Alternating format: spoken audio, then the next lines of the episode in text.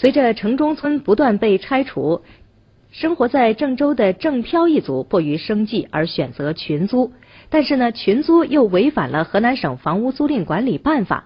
要化解郑漂的蜗居尴尬，还应该从特定人群的需求根源着手。那么，如何化解他们的蜗居尴尬？如何满足郑漂一族的实际需求呢？我们来听河南新闻广播特约评论员、国家发改委研究员杨宇的观点。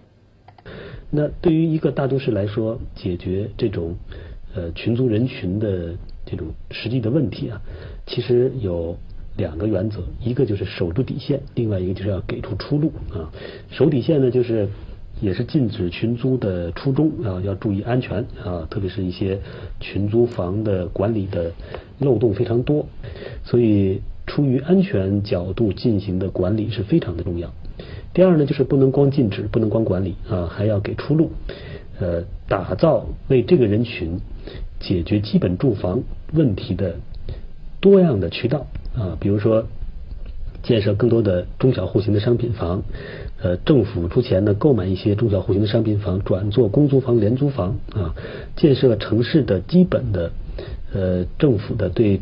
租房住房的补贴机制等等。在这些方面呢，政府要首先担起责任啊。最近呢，中央也提出要让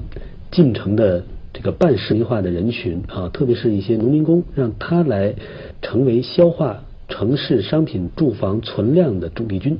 这个消化呢，并不是说让大家都有钱去买直接买那些商品房，而是政府在其中要搭起桥梁，创造新鲜的方式啊，用多样的渠道把一些呃中低户型、中低价格的。